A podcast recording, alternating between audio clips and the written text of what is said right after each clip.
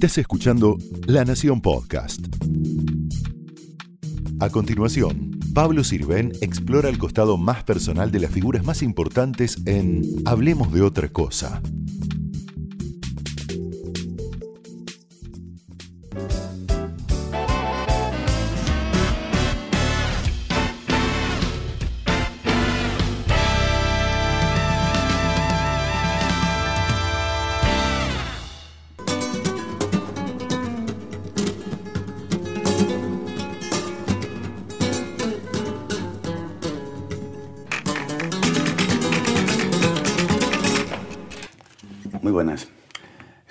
Soy Manuel Arias y estoy en mi camerino del Teatro Maipu, haciendo tiempo para, para establecer la conexión diaria de, de la función La Vida Palos.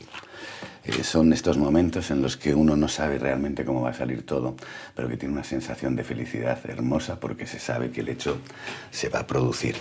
Hoy además me han hecho un regalo maravilloso y me han regalado un libro sobre Roberto Polaco Goyeneche, que no tenía, con un CD. Con un regalo así la función tiene que salir maravillosa, de verdad. Esto es Buenos Aires, claro. Muchísimas gracias por venir. Un verdadero Gracias. placer. Y bienvenido a, a esta humilde casa del teatro. Mira que los ángeles guardianes ahí. No, esto es impresionante. Sí, no, no, cada vez que salgo hacia arriba miro, miro a este Yo vi esta que- versión, vi la de ¿Sí? Berlín también. Yo he visto, yo la primera no, pero la de Ricardo sí. La de Ricardo la vi con Bertuccelli y con Erika Riva. Mm, Yo la vi, eh, sí, yo también con las dos, en España. Pero la de Norma y, y Alfredo no. Era impresionante. Porque ellos además fueron pareja en Sí, un momento. sí, sí, claro. Bueno, y antes de actuar hay que subirse toda esta escalera, hay que tener buenos pulmones, ¿no? Sí, eh, es verdad que cuando subes hay un sonido muy característico de la gente en la platea. Y hay veces que el sonido es tan fuerte de que están ahí que subes en volandas, la subes de dos en dos. Y te quedas luego aquí a esperar muy quieto, muy quieto, sin hacer nada. Este teatro es que es una, una joya. Es un, es un teatro que tiene capacidad para mucha gente y hay una sensación de cercanía, de sonido, de, de presencia del espectador que te ayuda mucho a, a elaborar la pieza todos los días. Bienvenido a la Argentina, Imanol Arias. Ahora sí, te saludo formalmente y gracias por recibirme en tu casa teatral, ¿no? El Maipo, este Maipo donde actuó desde Olinda Bozana, Alfredo Alcón, cantó Carlos Gardel y ahora estás vos, con la vida a palos. Encantado de, de- de estar aquí. Muchísimas gracias por venir a visitarme. Es un, es un placer hacer una entrevista en un escenario. ¿Y qué, qué es la vida a palos? La vida a palos es un texto mm, original de Pedro Atienza, un poeta eh, español eh, que escribió mm, mucho sobre el flamenco.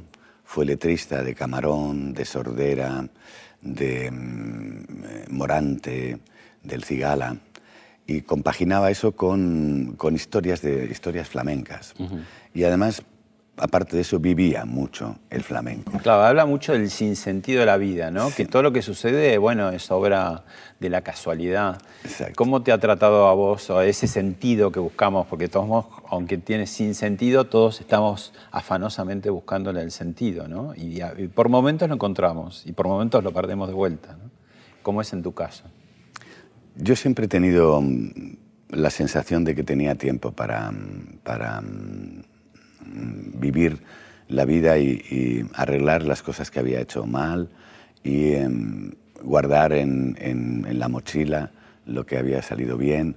Y nunca, nunca he tenido una sensación de que la vida sea algo mecánico, que, un mecanismo que tenga que ser siempre certero. Casi llega uno a la conclusión de que uno es lo que es porque afortunadamente ha ido de fracaso en fracaso. Y cada fracaso ha sido una pauta más para, siempre y cuando el fracaso no te venza, el fracaso no te humille, el fracaso no te destroce. ¿Sos, sos un, un motor que guía tu vida o sos un velerito que se deja también empujar por los vientos o las brisas? Yo creo que tengo motor, lo que pasa es que soy dócil y, y además entiendo que eso, no le exijo a la vida eh, diferencias ni le exijo algo que no pueda entender o que no merezca, en, en el sentido de vivirla. Es, es una etapa muy corta que a nosotros nos parece muy larga, pero, pero no, intento tener un motor en la vida y enfrentándome a las cosas. Pero no soy muy discutidor ni soy muy guerrero, entonces he pasado ya por todas las etapas. y, y- y ahora digamos que si, tengo, si voy a vela, voy a vela muy controlada. Es decir, con, con la brida bien tiesa, no dejo que el velero vaya. Lo llevo inclinado. es ¿Y qué pasa con los temporales o con las Bueno, tempestades? pues es, es lo maravilloso de navegar, que, que la vida y el, como el mar tiene sus, propias, tiene sus propios momentos, no es aburrido. Y em, ¿Sabes en tu vida cuando viene, como cuando uno ve allá en el horizonte unos nubarrones y decís, me preparo o te, te- te ha tomado de, de- de pronto, de sorpresa en algunas ocasiones? hay algunos que te- me tomaron de sorpresa y otros que los ves venir, y- pero el, el enfrentarlos siempre es, es lo mismo. Uno tiene que preguntarse quién es y por qué pasan las cosas y qué es lo que quieres que suceda a partir de ese momento. Em, algunas circunstancias en- en- en la vida pueden hacer que tengamos una representatividad de nosotros mismos, un modelo que nos hemos ido, ese personaje que nos hemos ido creando real sobre nosotros mismos, que choque con las situaciones nuevas y entonces tengas que replantearte tu posicionamiento. Em, pero mm, no concibo la vida sin, sin fracasos y sin nubarrones y sin amor y sin tristeza y sin mm, cariño hacia las cosas. Vos le viste al, al polaco Goyeneche, que tuviste la suerte de verlo, como yo también, algu- algunas eh, parentescos con el flamenco, ¿no? Esa, ese, ese dolor, a veces, eh, esa voz rasposa, ¿no? Creo que fue Borges el que dijo que el tango era Buenos Aires y que al tango le sucedería lo que le sucediera a Buenos Aires. De alguna manera, ese viaje que han hecho los gitanos aquí se ha producido, pero en, en destino. Aquí estamos en el destino de un gran viaje de mucha gente que tenía que contar sus historias. Y seguramente la, influencia de la música italiana, que es una música muy sentimental, eh, los barrios, los códigos y las historias, yo creo que el, el tango, si alguien, eh, algún investigador me lo podría decir, casi se puede determinar por barrios. Llegó un momento que por lugares y personas que fueron desarrollándolo. Alguien lo hizo internacional, lo sacó de su origen y lo hizo internacional. En el tango pasó mucho antes, porque ya Gardel era un hombre que deslumbró con su, su- canto, su voz. En el, en el flamenco, hasta. Primero hubo unos grandes bailadores, Pastora Imperio, Carmen Amaya, eh, Farruco, pero sacar el flamenco como tal tuvo que aparecer un muchacho rubio que se llamaba Camarón de la Isla, que cantaba como los dioses, y que un día se encontró con un loco, que no, no sé si habrá otro alguna vez que se llama Paco de Lucía, y soñaron con hacer flamenco para el mundo, sacarlo del horario de las noches, eh, costara lo que costara. Y sí hay, sí, sí hay similitud. Em, yo agrego a la función una cosa que me pasó el otro día en Buenos Aires. Hay un momento en que digo que estoy, que me duele el aliento, como cuando un personaje me rompió el corazón, decía el texto. Y el otro día monté en un taxi, había ido al cumpleaños de un amigo, no era muy tarde, y de camino al hotel, el, tachero iba con unos textos de tango, porque es cantante de tango en una asociación, y se iba aprendiendo un texto que le costaba. Y lo quitó del asiento de adelante, yo me monté en el asiento de adelante y lo puso aquí y le dije, yo, ¿me permite qué es? No, son letras de tango. Y en un momento estoy leyendo algo y, y él iba recitándolo. Y además en un momento me dice, hasta ahí, como que ya no se sabía más, estaba aprendiéndolo. Y le digo, amurado. Qué hermoso, ¿qué es amurado? Dice, abandonado. Yo en esta función llevo ya tres días diciendo como cuando Yoconda me rompió el corazón y me dejó amurado y me faltaba el aire. Y cuadra perfectamente. Eso, eh, esa- ese sentido, esa palabra para un flamenco está, estaría clarísima. Podría preguntar, ¿eso qué es? Digo, coño, amurado, ahí solo, abandonado, sería perfecto. ¿Sos vasco? ¿Sos de León? Sí. ¿Y debiste ser maestro eh, industrial eléctrico? Si no llegué a terminar la maestría, me, me hice la oficialía industrial y em, ¿Un poco por seguir a tu padre o qué? sí, porque éramos, éramos eh, obreros, emigrantes. Era tornero tu padre. Mi padre me- fue tornero, luego fue marino, mecánico naval, y terminó siendo, y al final vendió eh, insumios para la industria en un momento determinado. ¿Y cuál, te acordás, cuándo fue el primer chispazo del actor? Sí, había un, em, un maestro futuro, una persona muy curiosa y original, se llamaba Cosme Cortázar. La única tradición que había en la zona era de algún cantante de zarzuela, importante, no había más. Pero sí se hacían ciclos de zarzuela. Y, em, algún tenor de la zona que ya actuaba fuera del País Vasco, en Barcelona, en Madrid, em, venía. Pero no había ningún, ningún antecedente más. ¿no? Era, era una sociedad de obreros, de inmigrantes, de em, cesta punta de Hayalay, de deportistas, de montañeros y de ciclistas, porque en, Eibar se hacían armas de caza muy importantes y famosas en el mundo y, bicicletas y máquinas de coser. Entonces eh, hubo una persona, Cosme Cortázar, que empezó a desarrollar una actividad teatral eh, amateur, pero que luego fue a Madrid, creó Tábano, que fue una compañía mítica durante el franquismo, Luego fue a Manizales y creó Rajatabla, la compañía venezolana del Teatro Nacional. Y teníamos un parentesco lejano. Pero yo recuerdo que fue él el primero que... Yo hablaba muy bien castellano. Mi familia venía de una zona donde el, español estaba muy bien hablado. Entonces el vasco no se hablaba. Y para mucha gente estudiar en castellano era una dificultad. Entonces venían a comer a nuestras casas, a las casas de los inmigrantes, a aprender el idioma y bajaban del caserío, nos, traía la leche su madre, nos traía las verduras y los niños, los compañeros, comían en casa y hablaban castellano. Y en mi casa se hacía eso. Mi madre era cocinera y, y em, él, tengo el, el, primer recuerdo, hay una foto en una boda de una tía mía, de un tío mío, que yo estoy vestido de payaso ya, con nariz y con todo, y hacíamos un número como de Charlotte. Es decir, yo hacía el niño que rompe el cristal y el policía le echa la culpa a Charlotte, eh, la infancia incómoda para Charlotte que no quería llevarlo. Y, Todos los chicos son un poco actores, ¿no? Cuando somos chicos. ¿Cómo, y muy eh, buenos actores. Luego nos olvidamos, porque sería bueno que desarrollaran eso para la vida. Sí, y, pero cuando decís esto va en serio, y supongo que en tu familia, tu padre, trabajador tradicional, el ser actor es como, bueno, ¿dónde va este, este niño? ¿no? Al principio lo vivió como una tragedia, pobre. Em, mi madre no, mi madre confiaba, le extrañaba, pero confiaba. Yo no fui un niño problemático, viví en una sociedad eh, obrera, pero muy, muy ordenada. ¿Hermanos? Eh, tengo hermanos, tengo cuatro hermanos, todos menores que yo. ¿Y, em, ¿Y qué hacen ellos? Uno, el, segundo, Quique es un cámara de cine que anda por el mundo, vive en México, rueda en España.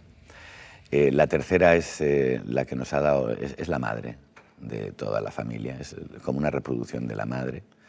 Y se quedó viuda mi hermana y, ha generado, es una mujer trabajadora, mm, guapa, madre, eh, valiente, es un ejemplo. Mm. Y la tercera Em, lleva trabajando, con, trabajamos juntos, trabaja conmigo desde hace muchísimos años, porque tiene mucha capacidad para conocerme durante muchos momentos de mucha presión, mucho éxito. Yo me pasaba meses aquí en, en, Buenos Aires, por ejemplo.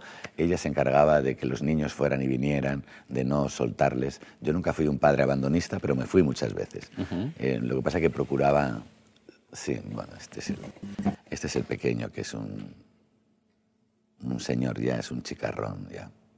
Ella se encargaba de esto, de que no me... De que no ¿Tienes dos hijos? Dos, tengo uno de 31. ¿Y qué hacen? El mayor estuvo, el mayor se educó en Buenos Aires, en el año 94 estuvo aquí y se llevó todo el paquete. Se hizo de River, estudió en la escuela de Marangoni, tenía amigos, eh, el, nieto de Norma Leandro, que empezaron a hacer música. O sea que porta un ADN argentino también. No, el otro día me llama y me dice que sí voy a ver el partido contra Racing, que lo está viendo él por no sé dónde. Y lo ve con su camis, con su remera, con su cosa. Y, em, y em, le gusta mucho Buenos Aires y luego ha vuelto después de aquel año que estuvo aquí. Volvió, recorrió el país eh, él tenía que venir. Esta función está previsto que alguna vez la haga él también, Ah. que ahora no ha podido porque estaba en un contrato. Y Manuel, en este... Y es actor, es decir, era músico, pero de repente empezaron a llamarle como actor, se retiró un, un tiempo, se puso a prepararse, hizo un Jesucristo en una película norteamericana y ahora ya em, está haciendo una serie y, em, y es un tipazo que... Y el pequeño sí es actor desde que nació. Te- Este pobre está... Ah, Has, has fundado una familia de actores. Nunca lo pensé, sí, nunca lo pensé y, y al final eh, lo he aceptado con mucha, con mucha, con mucha tranquilidad. Me, me gusta mucho observarles. Y Manuel, en este programa tenemos una sección donde eh, un hecho de la historia eh, lo ponemos a exponer a ver qué, qué te sucede con él. Lo vemos. Sí. Españoles. Franco ha muerto. El hombre de excepción que ante Dios y ante la historia asumió la inmensa responsabilidad del más exigente y sacrificado sa- servicio a España, ha entregado su vida quemada día a día, hora a hora, en el cumplimiento de una misión trascendental. Estad tranquilos, que conforme mi vida futura se reduzca, caminan las previsiones de la sucesión de nuestras leyes, encarnadas en el príncipe de España, entregado totalmente a nuestro movimiento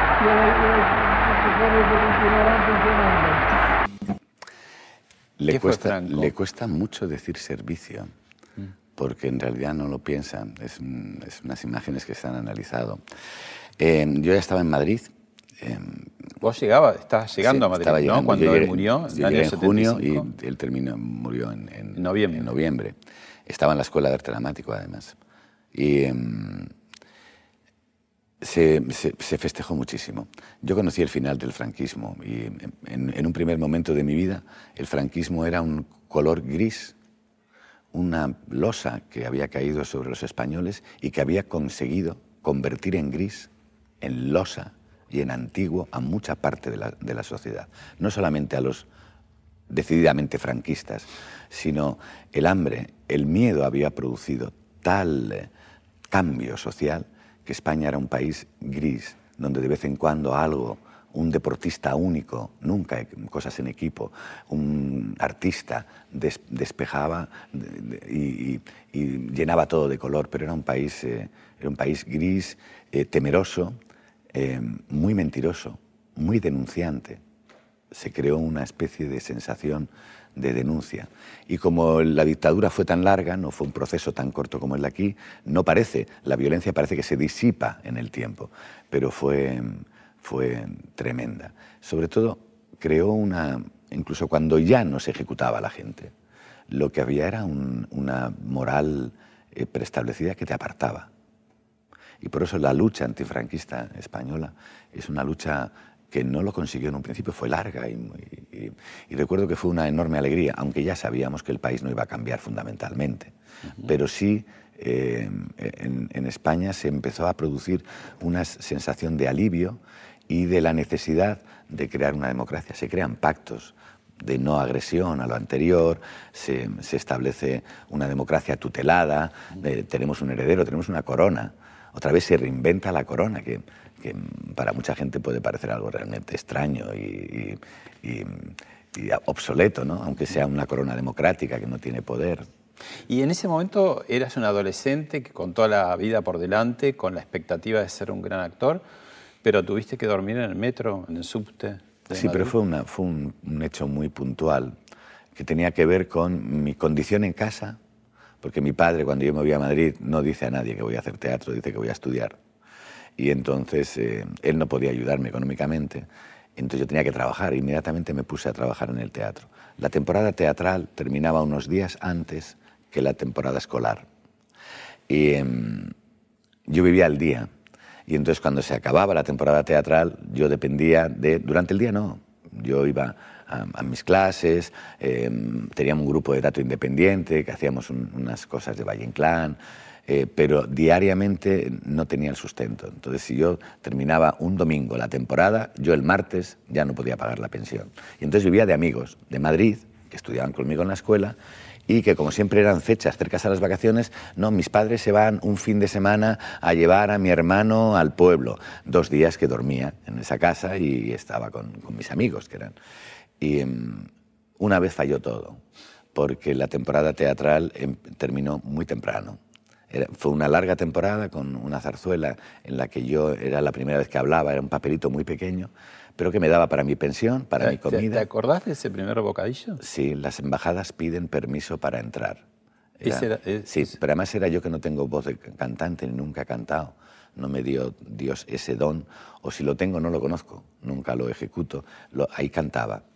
Y cantaba y además me contestaba un tenor. Yo salía con unas embajadas en el Rey que rabió y decía, las embajadas piden permiso para entrar. Eso en el Teatro Real de Madrid. Y entonces el tenor gritaba muchísimo y decía, decidles en mi nombre que pueden pasar. Ese fue mi alivio. Ahí empecé yo en el teatro. Eso me dio de comer. Por eso digo yo que siempre que el teatro, em, si uno a lo que aspira es a vivir en él, como decía don Fernando Fernán Gómez, te da de comer, educas a tus hijos y cuando sales a cenar vuelves a casa en taxi. Y eso es lo máximo que se puede pedir. ¿Qué más puede pedir uno? Exacto. Me hablabas recién de la represión en la época de Franco, ese, ese color gris que atravesó tantos años, ¿no?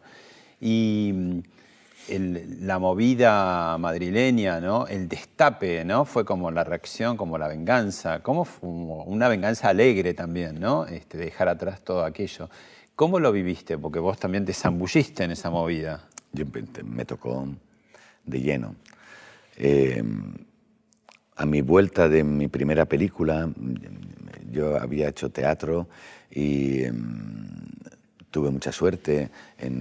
llegué a Madrid en el 75 y en el 78, después del servicio militar, hice los tres protagonistas del, primer centro dramático nacional con Adolfo Marsillac. Había dos salas, una sala para textos clásicos grandes y una sala para textos contemporáneos. Y a mí me tocó esa. Hice las, las pruebas y hice los tres protagonistas.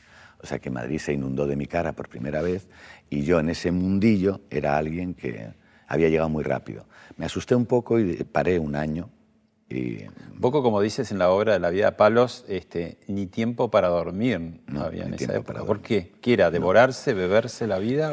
La, movida era una, una, una puerta de libertad que se creó desde, desde artistas jóvenes educados de la antigua burguesía, que eran modernos, la mayoría, muchos de ellos con su condición de homosexual, en su, en su reivindicación de su sexualidad, millonarios, hijos de condes, hijos de franquistas, en su condición de homosexualidad, lo, lo reivindicaron en vez de una manera triste, lo reivindicaron siendo y se nos presentaron. Era como recuperar el tiempo, ¿no? y nos abrazaron además. Con lo cual. Y es eh, cierto que te, que te presentaron a, aquel primer Almodóvar, Cecilia Roth, creo, y hiciste como un ícono gay. Hice, hice. Cecilia me, me presenta a, Pedro em, antes de yo hacer mi primera película y Pedro estaba, estaba empezando su primera película, sus primeros cortos por amigos. Eusebio Poncela estaba ese día, Gustavo Pérez de Ayala, muchos de los nombres que se nombran en esta, en esta función. Y, em, pero a todo, ese, a todo ese grupo se unían escritores, Bryce Echenique, eh, Alberti era muy interesado por, por las catacumbas de la movida. Y em, yo voy a Cuba y hago una película y tarda dos años en hacerse la película. Cuando vengo no hay un actor de mi edad que haya rodado dos años seguidos y se empieza a correr la voz. Y em, como ya era un poco conocido por el teatro, y hago un primer personaje en la televisión y me empieza a llamar Manolo Gutiérrez Aragón, me llama Pedro Almodóvar porque lo recuerda Cecilia, que yo estaba ahí, y porque a la hora de elegir un actor joven, a la productora le, interesaba mucho que fuera yo. Sea que yo creo que Pedro primero se lo insinuaron y luego lo aceptó, pero no, nunca fui, eh, creo yo, con todo el cariño y el respeto que le tengo, nunca fui un hombre, un nombre que saliera de la cabeza de Pedro hasta la segunda. y, y ahí me encuentro con un movimiento eh, que no dormía, que mm, em, y había que se sustancias, sustancias también que los atravesaban, sí, ¿no? Sí, sí, había dos, dos tipos de sustancia. Eh, por un lado, los, los eh, cobardes eh, tomaban cocaína y los más valientes empezaron a trabajar con la heroína. Y que ¿Y a vos fue, qué parte te que fue, yo era pobre y cobarde. Por lo tanto, yo lo que hacía era, lo que hacía era trabajar todo el día y, em, y hablar por las noches. Y entonces a mí me tocó una parte que em, sobrevivimos más, em, menos, menos artistas, menos genuinos. Y había un hastío después de todo eso, ¿no? Porque decir, Sí, eh, eh, se debe ser agotó. muy divertido al principio, pero después... como Se, se agotó y además em, em, em, impactó mucho el SIDA. Y el SIDA descolocó la, la movida. Em, tenían miedo de salir a la calle por no ver la cara que producían las enfermedades malditas que habían contraído. Y no salían de casa por no escuchar lo que se decía de ellos. Hablamos de Franco, 40 años, y así como va, han pasado otros 40 y un poco más de democracia. ¿no? ¿Dónde está España con su nacionalismo, con su monarquía, con su estado de bienestar, en un momento tirando manteca al techo, en otros momentos de depresión, con gobiernos que eh, caen rápidamente? Y ¿qué, qué, qué ves en España, no de hoy mismo, sino en estos 40 años, después de aquella movida? Yo creo que la situación general en una parte del mundo, y ahora en, casi todas las partes del mundo, independientemente de la renta per cápita, tiene un modelo que es similar y que ya trasciende lo político, incluso trasciende lo geoestratégico, y es el gran capital, es decir, el dinero, la globalización. Eh, y eh, 4.000 millones de personas en dos países congregados, uno que es pobre, que es la India, aunque sea una potencia, y otro que es emergente, que es China. Nos habíamos olvidado, vivíamos muy tranquilos, pensando que nos podíamos ocupar del resto del mundo, y mientras allí se moría la gente. Pero la gente se, se puso en marcha, la globalización se puso en marcha. Fabrican muy barato, tienen muchas bocas que alimentar, ganan poco dinero, pero están mejor que como estaban.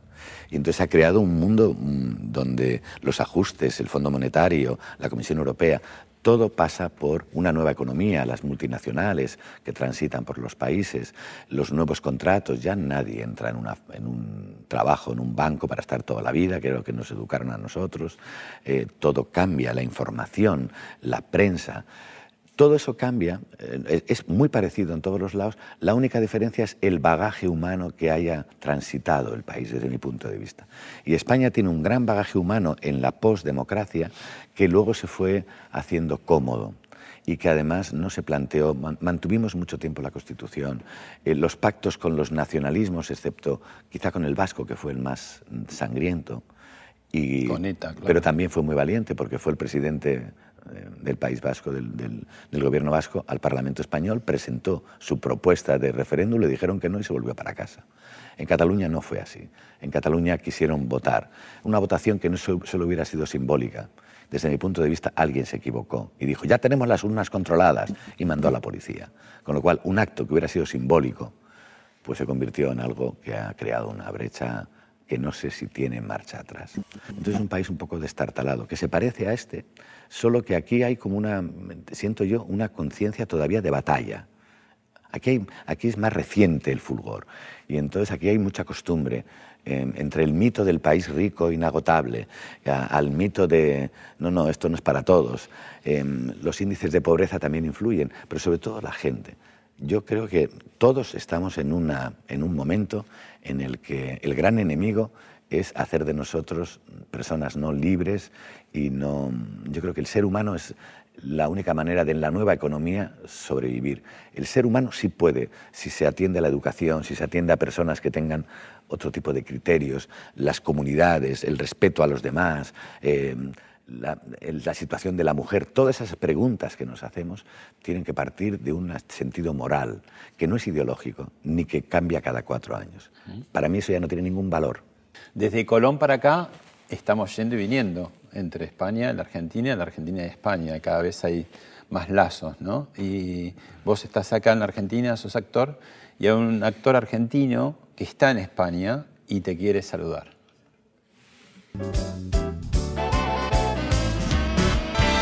Hola, Imanol. Qué guapo está. ¿Cómo andás? Espero que, que esté saliendo todo muy bien por allá.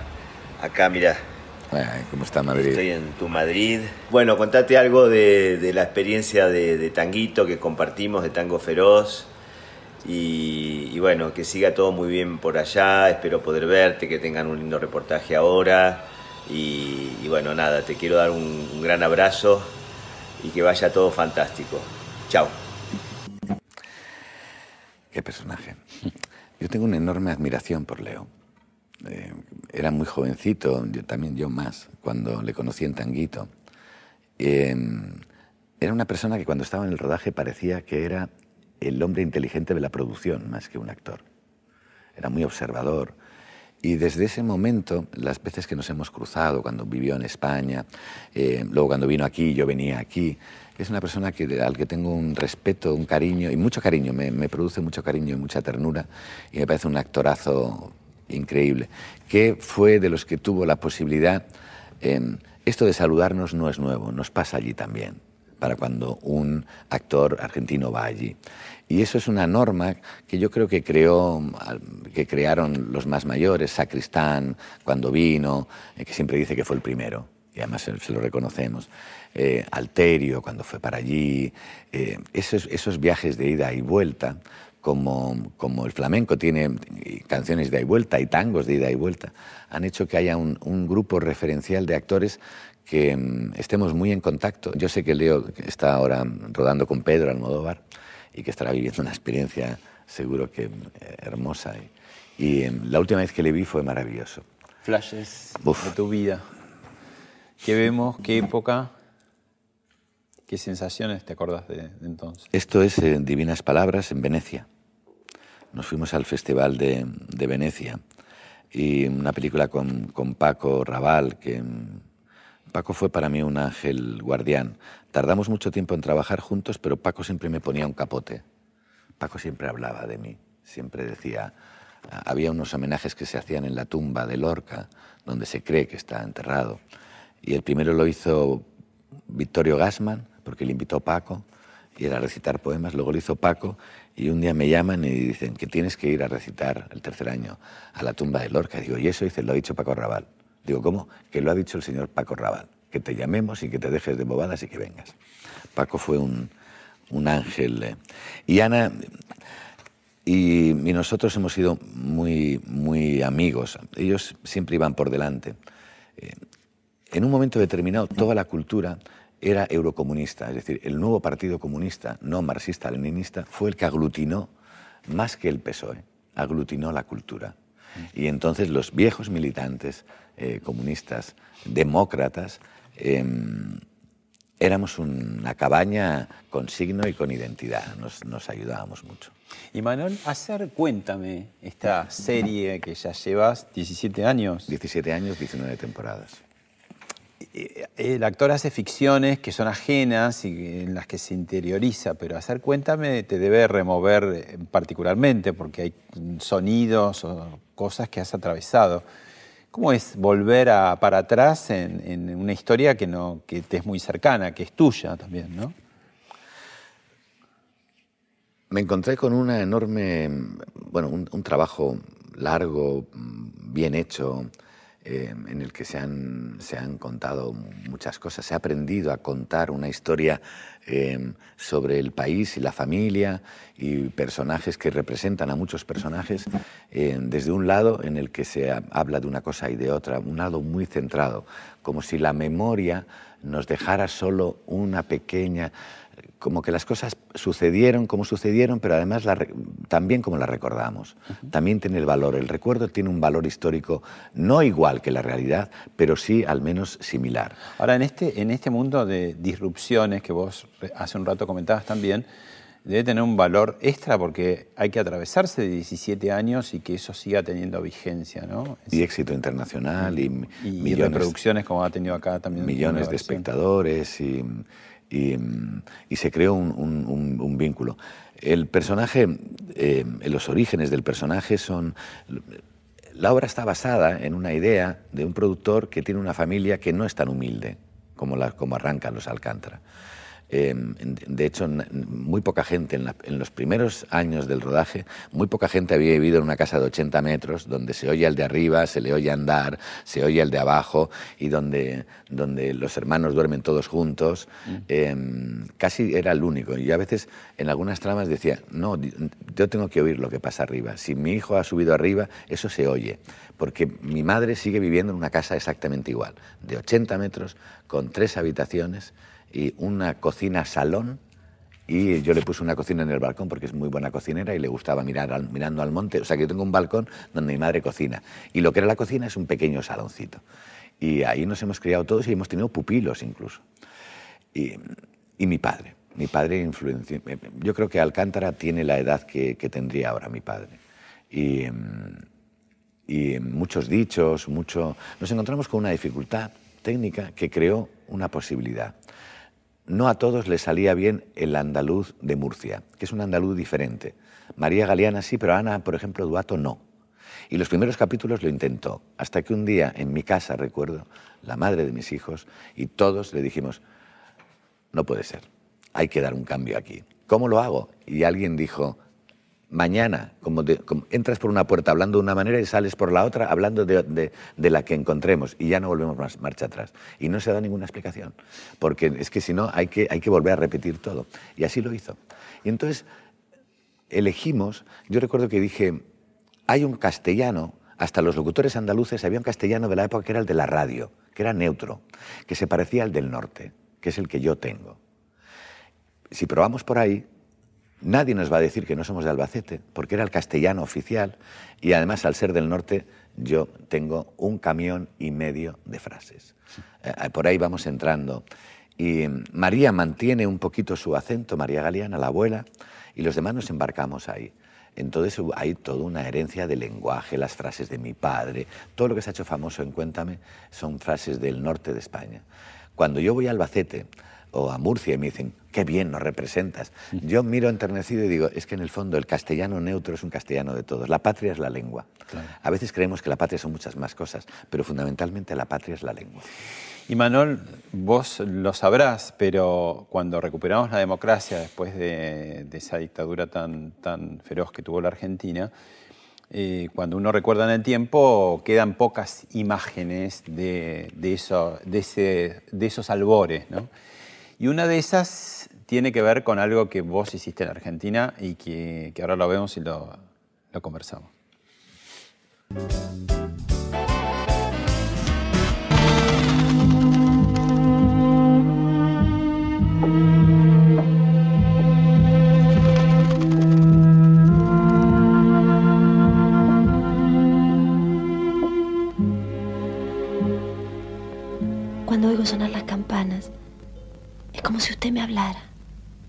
Quería conocer este lugar.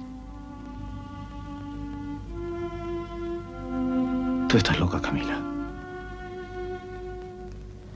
Sí. ¿Qué voy a hacer contigo?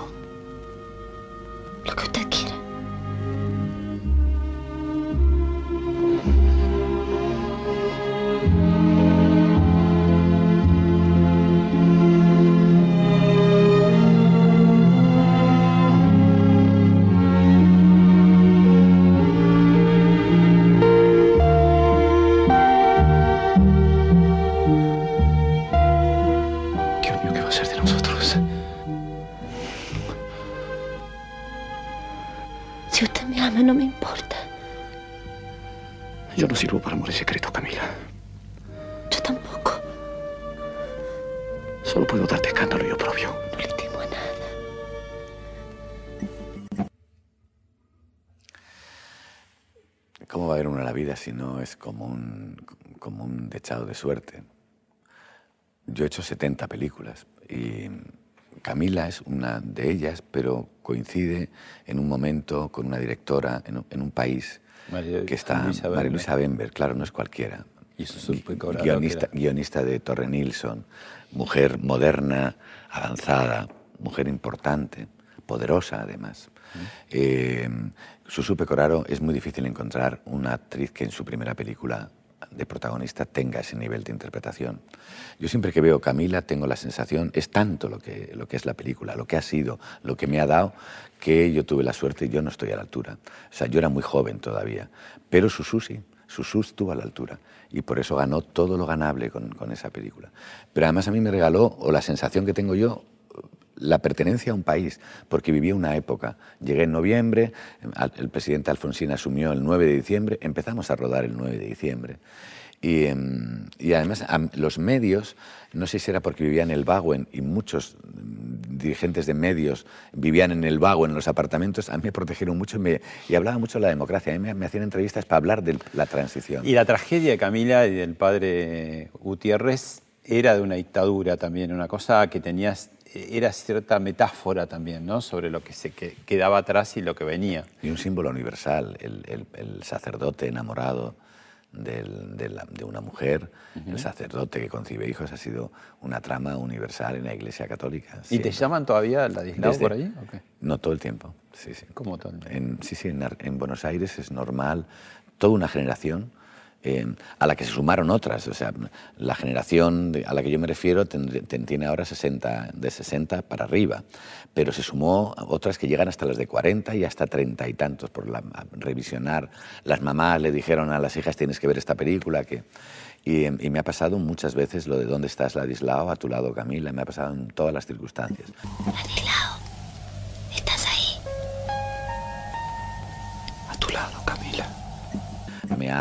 Me ha, yo pensé que me perseguía en un principio, nunca me ha molestado, pero luego me di cuenta que también me protegía, que es algo que está en el acervo cultural y que si yo, si yo un día me equivoco en escena y me quedo en blanco, puedo decir me he quedado en blanco, pero puedo decir ¿dónde estás, Ladislao? A tu lado, Camila, y después decir, perdonen, me he quedado en blanco, les he dicho esto porque me he quedado en blanco, voy a volver atrás. Y, y bueno, y aquí se entendería. ¿no?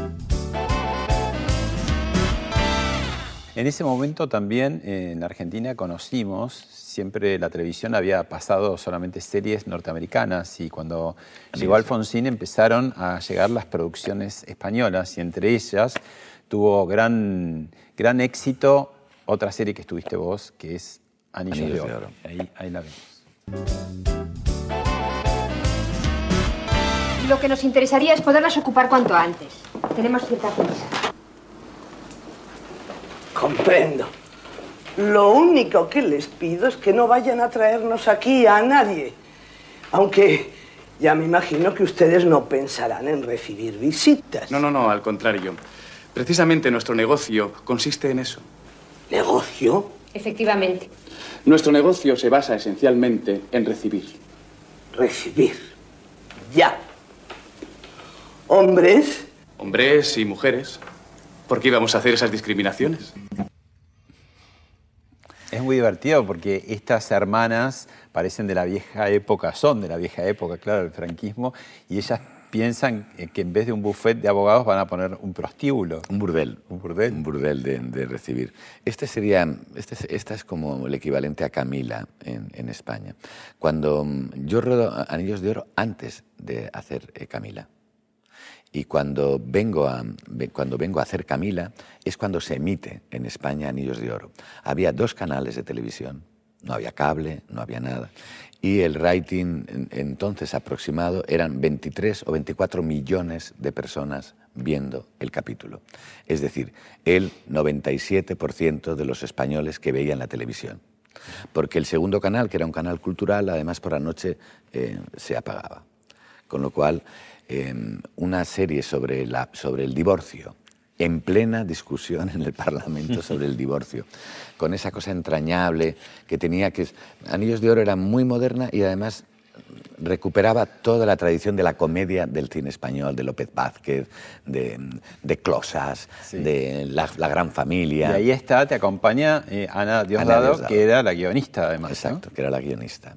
Y, y, yo, yo no me entero yo sé que se está poniendo la serie, sé que tiene mucho éxito, pero no soy consciente. Cuando yo viajo para Buenos Aires, viajo y me despide una serie de personas. Y cuando vuelvo em, de rodar Camila, seis, meses después o cinco meses, había 10.000 personas en el aeropuerto recibiéndome. Y yo era conocido en todo el país. todo el mundo me llamaba Ramón. Pero fue, me- para mí fue un shock muy grande que cambió un poco. Yo creo que ahí alguien me ayudó a, determinar, ser actor no es esto, eso es otra cosa. Qué suerte que te pase esto, pero dedícate a, a- a- a ser mejor todavía actor porque tuve mucha suerte. Fue a partir de ahí yo nunca he tenido em, eso, como decía Fernán Gómez, ya salía a cenar y volvía en taxi tranquilamente y no me preocupó nunca. Pero un día pasan los años, pasan las décadas, tenés, eh, te consagrás y se ratifica esa consagración en todas las plataformas, en teatro, en cine, en televisión, y un día viene el fisco y te deja pelado, como dicen. ¿Por qué? A mí las inspecciones siempre eran un problema, un problema fiscal, nunca un problema de delito, porque ni ocultábamos dinero ni lo sacábamos. Era un asunto de que desgrabábamos de una manera y cotizábamos, pero jamás sacamos el dinero fuera de España, jamás engañamos. Yo el dinero que trabaja, que, que lo he hecho, que he ganado fuera, lo he, lo he llevado a España. Siempre ha sido así. Era mi conciencia, no, no Pero tenía en por multas qué. tuviste que pagar mu- mucho. Mucho, más. muchísimo. Se pagan más, 170%, más los eh, intereses de demora. A medida que vas, a medida que vas litigando, se va aumentando eso. Em, sí, mucho. Hay una película Pero que el dinero solo es dinero. Sí, una película que hiciste eh, con Grandinetti el año pasado, Retiro Voluntario, tiene un poco que ver con estas situaciones del mundo actual, ¿no? Eh, si querés lo vemos. Perdón. Perdóneme, la calle Tacuaría al 1500. No, no es para allí, creo que es por allá. ¿eh? Me dio mal la dirección. Creo que me equivoqué porque es que no soy de aquí. Perdí el trabajo por su culpa. Le ayudo a cobrar 1500. Dame 1000 y acá no pasó nada. ¿Eh? Me acuerdo muy perfectamente de esa película. Le tengo- ¿Eh? Le tengo mucho cariño, me acuerdo perfectamente de esa película. Bueno, y pero el hecho de, de, mm, que Grandinetti se haya puesto en pareja con tu ex mujer, Pastora Vega, ¿cómo se tramita esa situación? ¿Es, es incómodo? ¿Es...? No, no, no, no. No, Darío es, es amigo de amigos, muy amigo de amigos. Y muy amigo de amigos de nuestros cuando fuimos, cuando fuimos pareja, de padrinos de uno de mis hijos, del mayor. Ujú. eh, y en- era alguien que estaba cercano en todo eso. Este- esta es de la, de la época... Sí, este es el hijo mayor. Y mm, el día que me entero, yo su- supongo que él estaría nervioso. Yo no estaba nervioso, porque el rodaje de esa película coincide con todo el, el proceso con Hacienda. Yo estaba en los periódicos. Ah, estabas más, eh, preocupado estaba- por eso que- Estaba en los periódicos, estaba en, en- en toda, la, toda la información, todo, en fin, yo no tengo Twitter y todo eso, pero debía ser, fue muy, muy gordo y muy... un- yo fui un poco el muñeco que, que, se, que se manejó. Hubo algunas informaciones, además, eh, que costaron mucho dinero, como los papeles de Panamá, para descubrir que yo en el 98 había invertido en Johnson Johnson. Eh, bueno, no era ilegal, pero es moral que haya invertido en Johnson Johnson con la crisis que hay ahora. En fin, hubo muchas, todo el mundo sabemos lo que pasó, ¿no? Hubo muchas cosas, muchas, muchas, muchas cosas. El interés de un grupo mediático por comprar Cuéntame, la mejor forma de comprar Cuéntame era que se asustara la televisión pública, entonces había que decir que éramos unos ladrones nosotros, que no teníamos que estar ahí, para que la soltara, hicieron una petición, nos aumentaban el contrato y nos íbamos a otro grupo mediático, que tiene periódicos, páginas web, televisiones. Eh, a mí me llamaron para contratarme. Bueno, cuando arreglemos esto, el contrato tuyo es doble, por televisión y por cine. Digo, pero se acabará lo de la prensa. Y dice, no, no podemos todavía. Luego ya te resarciremos. Si esto pasa, la gente no se acuerda. Eso me lo han llegado a decir a mí. Ahí aprendí mucho. Y entonces la información que me llegó de, de eso me- era una más. Y, em, Y además vino después de Pastora. Sí, sí, sí, ya estaba. Pero, no, pero no, no, no es que una herida tape otra, me, me parece estupendo. Yo quiero que, que la gente, y que los- la gente que considero familia, eh, esté muy bien. Irene es lo mejor que me ha pasado en mucho tiempo, mucho, mucho, mucho tiempo. sí. Sería imposible hacer un, un compacto con todas las cosas que hiciste en el mundo del espectáculo, pero tenemos ahí algunas imágenes para recordar.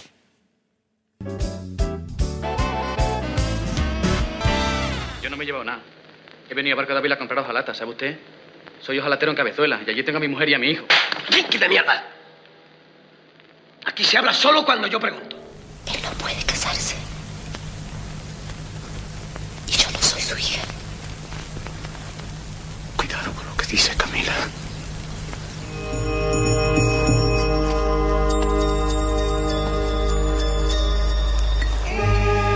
Tiene usted una notable cara dura.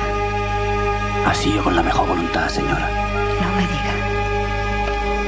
La he ofendido. No haga preguntas idiotas. Estoy pensando seriamente dejar la poligamia. ¿Sabe que hablas latín hasta dormido? Por eso me dejaste.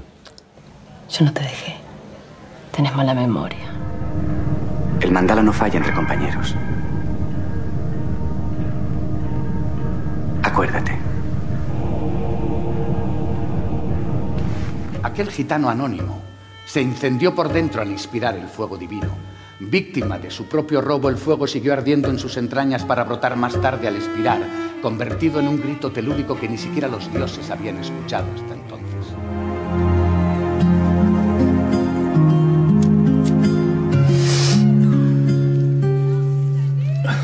Hay de todo, como en la viña del Señor. Hay, eh, por eso uno va de fracaso en fracaso, porque eh, es muy difícil. eh, era muy difícil hacer solo una película al año, éramos pocos y había que hacer más, eh, y era muy difícil que se hacías tres, las tres fueran las buenas. Con lo cual siempre se ha convivido un, eh, momentos de, de mucho acierto y momentos de tocar tierra y de tener que bregar con cosas más fallidas. Pero mm, eh, yo tengo la sensación de mucha felicidad, muy poco conflicto con el fracaso. Eh, y entonces, eh, si hago un repaso así, me quedo muy, muy tranquilo porque veo que los aciertos grandes, grandes son pocos, los desaciertos normales son bastantes y las ruinas son muy pocas también. Entonces yo creo que he tenido... Que los éxitos se recuerdan más y quedan, perduran en el tiempo. Los fracasos, si no son resonantes, se olvidan, ¿no? Se olvidan, sí. Y los éxitos también se transforman. La memoria no perdura, ¿eh? solo nos deja un pequeño rincón oscuro donde mm, todo lo ocupa el, el olvido. Se va, va ocupando y lo va transformando. Eso te iba- Ahora, a través de, de Google y de uno puede retomar visiones, retazos del pasado, no el pasado completo. Eso te iba a preguntar, un poco a los temores habituales de cualquier ser humano, que es la decrepitud, eh, la enfermedad, la muerte, al actor se le debe agregar el tema de la memoria, ¿no? ¿Qué va a ser de mi memoria? Que es justamente el tesoro con el que actúo, ¿no? Hay dos puntos débiles para, para un actor. El día que te caes y te rompes la cadera y el día que no te empiezas a acordar de los textos que lees. Eso es que te toca el final. En el fondo, si eres mayor y ya tienes que dejar de trabajar, eh, en los últimos años vivimos tan expuestos, hemos perdido mucho anonimato como artistas, como observadores. Yo ya no aspiro a trascender, y además sabemos que ya no trascendemos tanto. Como cuando míticamente se quedaban los mitos, ahora todo está más en la mano y no, uno no busca esa trascendencia.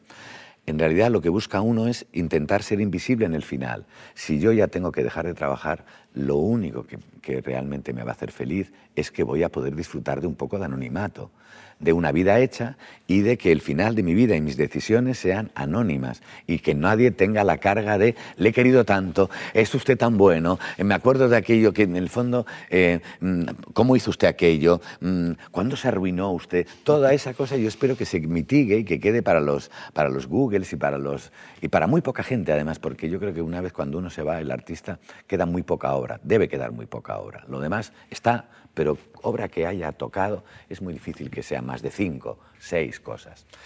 Pero la, la, la sensación de querer ser invisible, bueno, pues si me va la memoria y tengo seis o siete años en que puedo ser una persona invisible, la voy a gozar mucho, si entiendo que la vida es así y que hay que prepararse para lo que viene. ¿no? Muchas gracias. Un placer.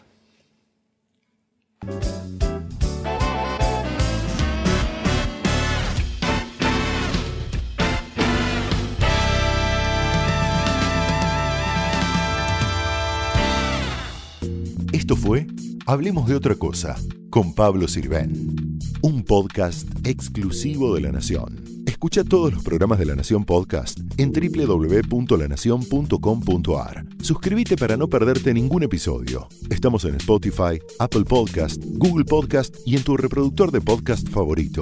Seguí escuchando La Nación Podcast.